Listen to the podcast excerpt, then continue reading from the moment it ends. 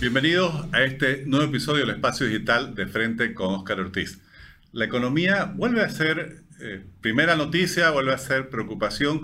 Conversaremos con uno de los economistas bolivianos que la analiza permanentemente en detalle, que la conoce desde el sector público y desde el sector privado. Me refiero a Pablo Mendieta, economista, quien se graduó por la Universidad de Chile, es profesor universitario actualmente desde hace ya varios años director del Centro Boliviano de Economía de la CAINCO, autor de numerosas investigaciones sobre economía nacional. Pablo, muchas gracias por aceptar nuestra invitación. Gracias, Oscar, por la invitación y aquí prestos para conversar sobre la economía boliviana y, el artículo. Así es, vamos a entrar en eso. Eh, Pablo, antes de entrar en, porque me interesa mucho el artículo que escribiste sobre la restricción de la inversión privada en Bolivia, quisiera consultarte, ¿qué pasa con, el debate económico? Porque pareciera que cuando hay la sensación de que las cosas van bien, no se habla de economía. Y como que cuando se habla mucho de economía es porque no va bien, ¿no? ¿Cómo ves la situación actual? Creo que es un momento que tal vez definitorio, un, un momento crucial, porque estamos en una situación que se han ido acumulando varios desequilibrios, desequilibrio fiscal, desequilibrio externo, algunos desequilibrios de regulaciones y todo lo demás. Y al final de cuentas estamos en un momento en el que probablemente se tengan que tomar ciertas eh, decisiones en cuanto a cómo continuar hacia adelante, porque eh, creo que a diferencia de los 80 y 90, cuando uno tenía una, una situación de falta de divisas, algo similar a esto, que en realidad en el aspecto netamente económico, yéndome a la parte académica, esto lo llamamos ataque especulativo, en algún caso le llamamos crisis de balance de pagos, etc. Hemos tenido cientos de crisis de balance de pagos. Usualmente esto se, se, se, resolvía, por ejemplo, pidiendo asistencia a un organismo internacional, también se resolvía con ciertas medidas cambiarias, etc. Creo que con la experiencia de Argentina que uno ve del 2001 al presente, eso cambia en cuanto a la configuración de que viene hacia adelante y, no es la típica forma eh, en la que uno resolvía antes una crisis cambiaria, sino que ahora uh, esto requiere también ciertos consensos políticos. Entonces yo creo que ahí en la parte técnica sabemos muy bien cómo salir de esto, pero eso pasa por acuerdos políticos y eso ya va a otra, a otra especialidad. Bueno, eh, hablabas de, problemas de ataques especulativos, ¿no? Ahora, si uno se pregunta eh, cómo llegamos a esta situación, me refiero a lo que ha pasado, no sé, entre febrero y abril de 2023, eh, ¿es solo un tema especulativo? ¿Hay otras, hay otras causas? recientemente veía que escribía sobre cómo generar divisas, porque hoy no se puede ocultar que hay una preocupación ya general sobre el tema de la escasez de divisas. Puede ser la causa del ataque especulativo, como mencionaba, puede ser otras causas, pero para salir ya hay que pensar cómo, seguramente, una combinación entre devolver confianza y conseguir divisas. Definitivamente. Ahí lo primero, eh, y parto por la definición, cuando uno habla de ataque especulativo no es de especulación en el sentido del diccionario de estoy especulando, estoy rumoreando, algo así, eso no es especulación, tiene que ver más bien con que yo estoy eh, tratando de comprar algo para hacer un beneficio y eso lo hacen todos los agentes económicos en cada momento. O sea, yo digo, voy a comprar esto para luego vender esto, eso es normal. Pero un ataque especulativo en este caso tiene que ver específicamente con la moneda y repito que esto lo hemos vivido siempre. Ahora, la forma estructural de resolver esto es cómo encontrar más divisas, o sea, cómo conseguir esas divisas eh, en realidad, porque uno puede tener soluciones de, de corto plazo, en lo particular, porque aquí puede haber algunas diferencias técnicas y de opinión. Por ejemplo, yo sí creo que se debería utilizar parte de las reservas de oro para la circunstancia que estamos viviendo, porque no creo que la población ni las empresas, ni siquiera el propio gobierno esté preparado para de repente pues, tener un cambio a otro régimen, a otro sistema. Entonces, creo que eso nos da aire como para alternativa 1, para ver la realidad de una forma distinta, alternativa 2, para conseguir más divisas. Y la mayor parte de divisas que sabemos es eh, bueno, exportando más, que es lo más sencillo, pero también viene inversión extranjera, todo ese tipo de cosas. Ah, yo creo que se pueden generar divisas rápidamente y ya analizando los sectores, viendo cómo viene el litio, cómo viene la minería, hidrocarburos, creo que la parte agroindustrial es de muy rápida respuesta. ¿no? De hecho, en este momento estamos considerando cuánto, porque hay que ponerle números, ¿no? O más allá de lo que, de lo que dice la intuición, creo que la, la, pega de los economistas es ya poner números y decir, mire, estamos hablando de esto y así se podría conseguir divisas, digamos, de una forma más estructural.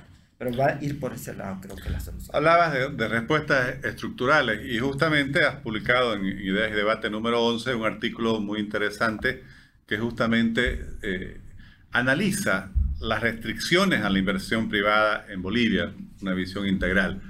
Eh, me gustaría que, nos pudieras compartir cuáles son los, principales hallazgos de tu investigación, porque está claro que todos hablamos de divisas, pero las divisas, si las queremos generar sostenidamente, bueno, parten por la inversión.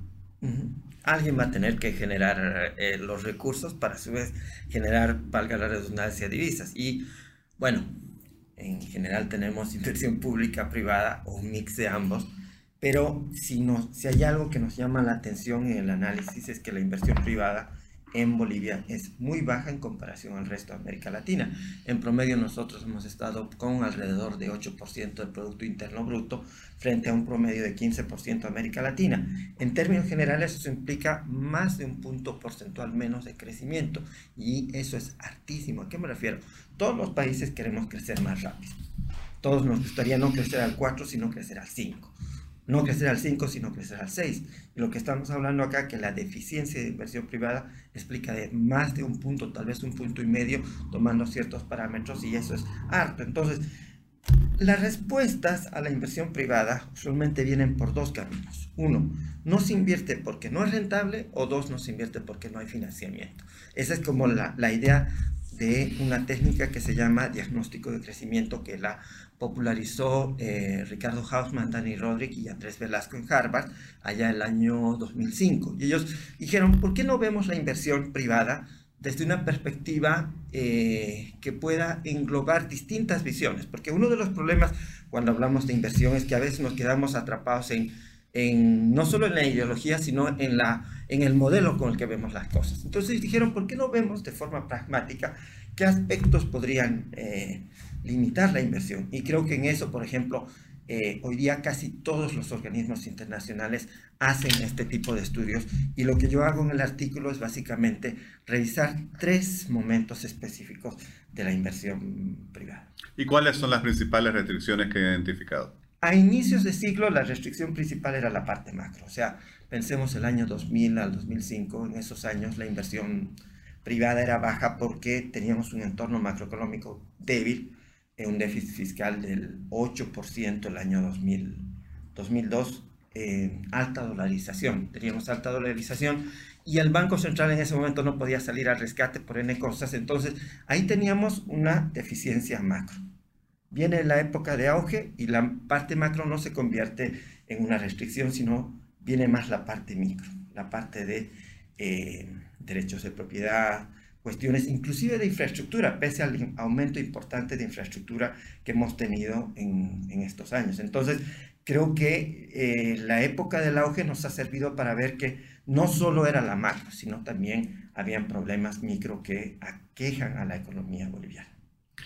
Ahora, uno invierte para producir y vender o para desarrollar un servicio que igual se vende, pero eh, yo no creo que los empresarios no quieran crecer, no quieran ganar más dinero. ¿Cuáles son los principales obstáculos o las barreras más importantes que, que se están confrontando para no poder desarrollar más el sector empresarial y de esa forma contribuir a un, mayor crecimiento y sobre todo a la sostenibilidad del crecimiento en Bolivia.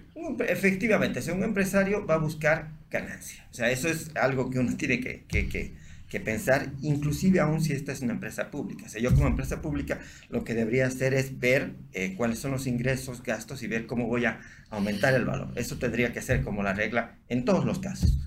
Ahora, en el caso de Bolivia, y eso es interesante porque el estudio que menciono o la forma de ver el, crecimiento eh, surge a raíz de dos países, Brasil y El Salvador. Y, lo y menciono El Salvador porque al Salvador le hicieron de todo para crecer más, porque ellos tuvieron una década dorada de crecimiento entre 1990 y 1996, cuando crecieron como al 6-7%. Pero llega 1997 y empiezan a crecer 2, 2, 2. Y ellos empiezan a preguntarse qué está sucediendo. O sea, nosotros somos una economía cercana a los mercados internacionales, somos una economía que estamos con todas las reformas, inclusive ellos dolarizaron, hicieron de todo. Entonces, cuando viene eh, Roderick Hausman y Velasco, ellos dicen, tratemos de entender por qué El Salvador no crece más. Y de ahí surge ese enfoque. Y ellos dicen, a ver, falta de financiamiento no es, sino es falta de retorno. Y entonces ellos empiezan a apuntar a otras causas. En el caso boliviano, el punto va más bien por esa línea de El Salvador. Es que invertir no genera la rentabilidad social o la apropiabilidad que eh, hay en otros países. Me explico un poco, que básicamente, por ejemplo, y en el caso del sistema tributario, el costo impositivo es alto para una empresa que está iniciando, no para la que está operando, sino para la que está iniciando. Y por eso que en el Doing Business estamos muy por debajo. Ahora, Pablo, eh, claro, el retorno puede ser bajo si pensamos eh, solo en el mercado local. Pero si concibiéramos Bolivia como una plataforma para producir y exportar, ya sean bienes o servicios, quizás ese retorno podría incrementarse. Sin embargo, vemos que hay muchas barreras incluso a la exportación e incluso en las actuales circunstancias en la cual hay un problema eh, de escasez de divisas, no, no se eh, percibe que haya un cambio de visión de apoyar con mayor decisión el desarrollo exportador? Mm, ahí se tiene que ver integralmente la parte de exportación. O sea, ¿en qué me refiero?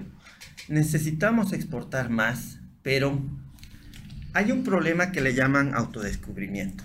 ¿Y a qué se refiere? Supongamos de que yo creo una nueva idea, ¿no? Yo agarro y patento esto. Lo patento y tengo ya. Pero si yo traigo una idea de otro lado, no hay patente. Entonces, lo que muestra ese estudio de Harvard y también uno para Bolivia es de que en nuestro caso es muy costoso adaptar. Entonces, eso es súper interesante porque traer ideas, eh, uno necesita un costo bajo para iniciar esto. Ahora, ¿es costoso adaptar? No, dirían, no, porque somos bolivianos o porque somos complicados, no porque quizás nuestra geografía, que seguramente tiene sus ventajas y sus desventajas, sino muchas veces por condiciones que nosotros mismos como país hemos generado, que se convierten en restricciones. ¿Entiendo bien? Uno de los problemas que tenemos es que necesitamos que el sistema de emprendimiento sea ágil. Y para que sea ágil, básicamente nosotros necesitamos de que, por ejemplo, el mercado laboral sea más flexible y en esto, ojo, que no estoy hablando de desproteger al trabajador, sino básicamente de que nosotros veamos mecanismos alternos para que la protección venga de donde tiene que venir, del Estado. Ejemplo, eh, seguro de desempleo. Entonces, sobre esa línea uno tiene que tocar esos temas. Nuestros, eh, a mí me toca exponer Bolivia en algunos foros. O sea, decir, miren, yo soy de la Cámara de Santa Cruz, de Bolivia, y este es mi país, y mi país tiene estas ventajas, estas desventajas, etc. Sobre esa base, cuando uno ve impuestos, los impuestos en Bolivia no son altos en términos comparativos, pero nuestro sistema tributario es complejo. Entonces, una de las cosas que tenemos que ver es cómo disminuimos la complejidad al sistema tributario. Ese es uno de los aspectos que hay que ver. Mercado laboral, corrupción, inseguridad jurídica. Entonces, son todas esas barreras que tenemos que ir viéndolas cómo reducir en, ese contexto, Pablo, de esa complejidad, eh, ¿qué implica para el desarrollo del país que el 80% de la población, no sé si vive, trabaja o sobrevive desde la informalidad? Eh, ¿Cómo se traduce esto en, las condiciones de vida de las propias personas y el desarrollo del país en su conjunto?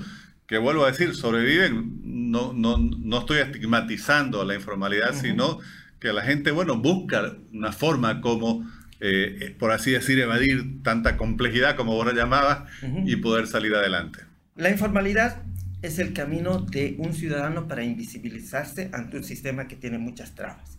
Entonces, lamentablemente son estas trabas que hacen que las personas opten por ese camino, por esa otra vía, por ese otro sendero, como le llamaba Hernando de Soto. Ahora, el problema es que la informalidad implica costos, y eso es fundamental entenderlo. Implica costos, ¿por qué? Porque es baja productividad, no permite crecer más. Y eso es fundamental entenderlo, porque a veces uno piensa que la informalidad es simplemente, yo pasé de la formalidad a la informalidad, pero no es así. Entonces sí hay un costo y no pueden escalar, crecer las empresas. Entonces sobre esa base uno tiene que decir, a ver, ¿por qué la persona ha decidido ser invisible? Veamos la parte laboral, veamos la parte tributaria, los procedimientos. Entonces creo que es fundamental hacernos esas preguntas para aumentar la inversión y el dinamismo. Pablo, quisiera volver eh, a otro artículo, además del ensayo que, hemos analizado, eh, que publicaste recientemente en los medios de, prensa, en el cual buscaba sistematizar cómo generar divisas en las actuales eh, circunstancias. Como director de un importante y, creo que uno de los que tiene mayor credibilidad, Centros de Estudios Económicos de Bolivia, ¿Cuáles serían tus principales sugerencias de eh, cómo apostar o cómo apoyar ese desarrollo de mejores condiciones para la generación de divisas en las condiciones actuales? Yo comprendería de que uno tiene que ver un enfoque pragmático. No es el momento de las ideologías o no es el momento de la receta A, la receta B o la receta C funciona. Es en terreno.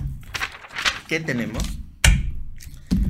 cómo lo podemos desarrollar, cuánto de esto va a implicar más divisas y hacer un enfoque muy pragmático. Yo creo que el problema que tropezamos que de repente yo estoy aferrado a esta visión o a esta otra visión sin poder llegar a una solución al respecto. Entonces, ¿qué creo que se debe hacer para conseguir divisas? Ver lo que llaman en inglés low hanging fruits o victorias tempranas. Esos lugares donde yo puedo conseguir divisas rápidamente y creo que el sector agroindustrial está llamado para eso en este momento en Bolivia. Así es, mencionaba ya el sector industrial. ¿Algún otro que veas con, con una capacidad así cercana, digamos, no digo inmediata porque no hay esas cosas así milagrosas, pero, pero por lo menos con, con, mayor capacidad de reaccionar si hubieran mejores condiciones? Servicios. O sea, ¿a qué me refiero? Una empresa de exportación importante en Bolivia es eh, Halasoft y la ventaja de Halasoft es que, por ejemplo, no tiene cupos, no tiene ninguna de esas eh, barreras que podrían tener. Entonces, uno con servicios puede hacer contabilidad, arquitectura y qué sé yo. Y es súper fácil porque tenemos gente y necesitamos solo una conexión, por dar una idea. Entonces, creo que ahí tenemos que ver cómo aprovechar para insertarnos. Pero en Bolivia el marco legal no reconoce la exportación de servicios. Prácticamente tenemos una ley de hace 40 años por lo menos, casi 40 años, eh, que solo reconoce como exportación a, bienes, a cosas tangibles y no a intangibles como son los servicios. Claro, pero pese a eso, por ejemplo, esas empresas han sido y siguen siendo exitosas. Entonces, por más que el marco no acompañe, ya las empresas lo están haciendo y lo pueden hacer. Eh, PROM Perú y Pro Chile están muy enfocadas en exportación de servicios más que solo en exportación de bienes. Entonces creo que, ¿qué tenemos? Tenemos gente que ha salido de las universidades. Podemos aprovecharla para servicios. Agroindustria, servicios, algún otro. Y a mediano plazo, bueno, hay que repensar el, eh, el código minero, petrolero y todo lo demás. Tu perspectiva sobre el litio, se habla mucho de litio, hay mucha gente que tiene esperanza en que, como siempre, encontremos algún salvavidas en algún recurso natural. ¿Será que el litio puede ocupar ese espacio? Ojalá, pero necesitamos ver los estudios. El problema acá es el siguiente. Sabemos que está el salar. Sabemos que hay litio, pero necesitamos ver los estudios. Lo mismo en cualquier otro sector, porque el problema es de que si solo tenemos una esperanza, estamos ahí complicados. Pablo, eh, para terminar, eh, en tus conclusiones, digamos, ¿cuáles serían tus principales eh, recomendaciones? uno, para superar la coyuntura, porque obviamente uno para llegar a largo plazo tiene que, sobrevivir en el corto plazo, pero sobre todo ya con, esa visión que siempre te caracteriza de, buscar el desarrollo del país, eh, ¿dónde es que tenemos que, no sé, redefinir quizás eh, visiones, ideas, paradigmas para poder eh, encaminar Bolivia hacia adelante en lo que nos queda de este siglo? No existen soluciones corte carnicero, como dice un colega mío. O sea, que una solución que uno va a agarrar y va a encontrar esa bala de plata no existe. Primera cosa, encontrar que el desarrollo no es un camino en el que uno va a ganarse la lotería. No, es construir un valor, generar riqueza. Ese es el primer punto. El segundo, soluciones locales a problemas locales. Nadie va a venir desde afuera o desde así como decir, mire, usted tiene que hacer A, B, C, D, E. Yo creo que acá nosotros sabemos las oportunidades. El punto es que tenemos que aprovechar esas oportunidades. Si no lo hacemos, claramente estamos perdiendo tiempo y, y, todo lo que genera en términos de reducción de pobreza y todo eso. Entonces, creo que es hora de pensar, pero pragmáticamente, en el buen sentido. Perdón, había dicho que iba a hacer la última pregunta, una sola más, eh, agarrándome tu respuesta hablabas de, lo que pasa en el mundo y, el mundo está muy complejo. Eh, dentro de todos esos problemas que hay hoy en, la situación política y económica mundial, ¿hay también oportunidades? ¿Cuáles son las oportunidades que ves para Bolivia en este contexto? En este momento la ventaja, volviendo a servicios, es que el mundo está más cerca que antes. O sea, yo no necesito esperar una carta para que alguien me diga, mira, este país necesita esto, necesito entrar a mi celular o una computadora y puedo ver oportunidades. Entonces yo creo que ahí las oportunidades son infinitas y están mucho más cerca. Estuve hace unos meses en México y la gente me decía, nosotros no comemos México de eh, quinoa de, de, Bolivia. Y yo les decía, ¿pero por qué? Por una cuestión sanitaria. O sea, que no había eh, un permiso, alguna cosa así. Y eso me decía la gente de eh, Sanidad Agropecuaria de México. Entonces, nosotros tenemos eso, pero tenemos que ir viendo esas trabas. O sea, el punto es de que para crecer necesitamos ensuciarnos las manos. No hay las balas de plata, como mencionaba. Y tenemos que ir a buscar, a decir, a ver, en este específico eh, producto, mercado, etcétera, ¿qué me hace falta? En estudios que hemos hecho en CAINCO, por ejemplo, para formalizar, volviendo al tema de formalizar, sabemos que esto se puede formalizar rápidamente con una regulación específica en ATT entonces, no es necesariamente uno tiene que ir viendo en otro lugar, sino veamos estos mercados y veamos cuáles son las soluciones. Por eso hablaba de soluciones locales a problemas locales, pero sí necesitamos ver cada uno de estos eh, mercados con detenimiento y ver ahí. Yo creo que el problema serio es de que a veces uno quiere crear soluciones tomando en cuenta paradigmas de afuera y dice, a ver, necesitamos esto, esto, esto, y, y uno se da cuenta de que además de eso, uno requiere ver qué está sucediendo. Un ejemplo cortito, igual para finalizar. Cuando vemos el doing business, no dice Bolivia tiene tantos días y todo lo demás, pero el problema está en los municipios, ya no está a nivel central. El problema serio está en que los municipios hoy día imponen muchos días. Entonces, ¿dónde tengo que ver? Ya no a nivel central, sino tengo que irme al municipio. ¿Cómo hago que el municipio sea más amigable para la generación de ideas? Pablo, muchas gracias y espero que continúen tanto en, lo personal, en lo profesional, como en el CBEC, el Centro Boliviano de Economía, desarrollando todas estas investigaciones que contribuyen tanto al debate económico, al debate público y a la búsqueda de propuestas útiles para el desarrollo del país. Gracias. Gracias, Marta.